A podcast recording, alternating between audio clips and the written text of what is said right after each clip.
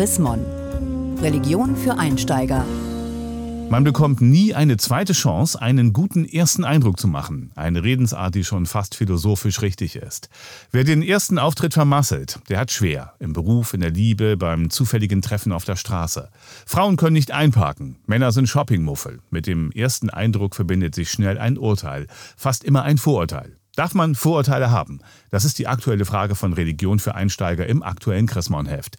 Henning Kiene, Pastor im Kirchenamt der Evangelischen Kirche in Deutschland. Ja, darf man Vorurteile haben? Wie sehen Sie das? Natürlich nicht. Also wer Vorurteile hat, der ist ja immer viel zu schnell mit der Zunge, mit dem Kopf unterwegs. Nein, Vorurteile sollen bitte nicht sein. Trotzdem gibt es ja Vorurteile. Woher kommen die? Naja, wenn Menschen sich begegnen, wird innerhalb des ersten Augenkontaktes in der Regel darüber entschieden, ob man miteinander zurechtkommen möchte oder nicht. Da ist so viel Ungeschriebenes äh, mit im Raum und Ungesagtes und Ungetanes mit im Raum, dass man ganz schnell dabei ist, jemanden einzuordnen und in eine Schublade zu packen, aus der es dann oft auch schwer ist, wieder rauszukommen. Haben Sie schon mal erlebt, wie ein Vorurteil jemandem geschadet hat? Ja, natürlich. Da wird hinter dem Rücken über jemanden geredet und dann kommt er in den Raum und sie merken natürlich, wie vergiftet so eine Stimmung sein kann.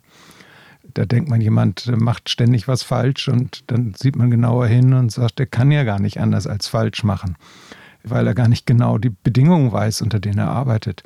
Wie oft passiert das, dass einfach Dinge nicht ausgesprochen, sondern erwartet werden? Das sind alles ja auch Vorteile. Äh, insofern ist es, glaube ich, jeder und jedem von uns schon mal passiert. Können Vorurteile manchmal nicht auch nützlich sein? Also dieser erste Eindruck, den man voneinander hat und der erste Kontakt, den man miteinander hat, entscheidet eigentlich über alles, was kommt.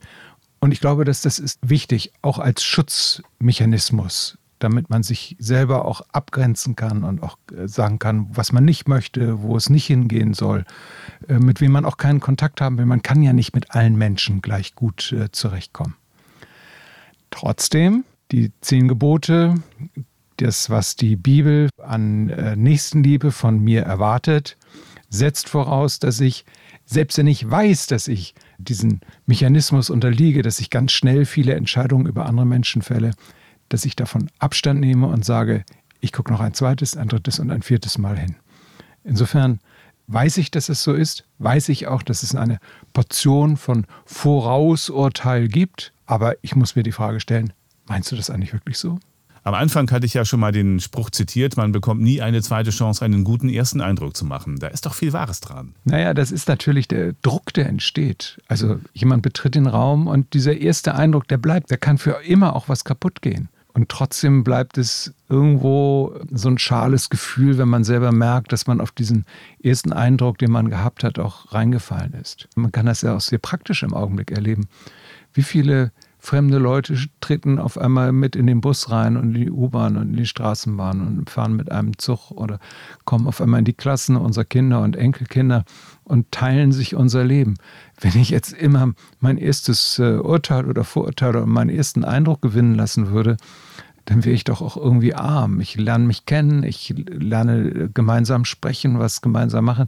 Insofern äh, ist es doch eigentlich schade, wenn man sich so in diesem ersten Eindruck auch hängen lässt, wie in so einer Hängematte für Faule. Das Leben ist leider nichts für Faule. Oder sagen wir, das Leben ist zum Glück nichts für faule Menschen. Vielen Dank, Henning Kiene, Pastor im Kirchenamt der EKD in Hannover zur Chrismon-Frage. Darf man Vorurteile haben?